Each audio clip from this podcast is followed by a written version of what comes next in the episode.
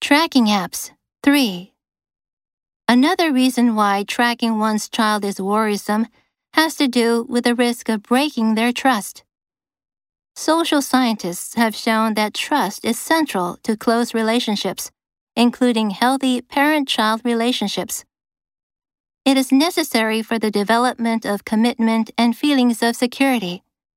A child's sense of personal privacy is a crucial component of this trust. A 2019 study shows monitoring a child can undermine the sense of trust and bonding. In fact, it can become counterproductive to the point of pushing the child further towards rebellion. This risk, I would argue, is perhaps far more serious than those leading parents to track their children in the first place.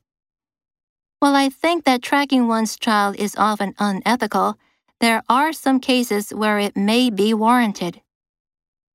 If a parent has good reasons to suspect that their child is suicidal, involved in violent extremism, or engaged in other activities that threaten their life or that of others, the best course of action may involve breaking trust, invading privacy, and monitoring the child.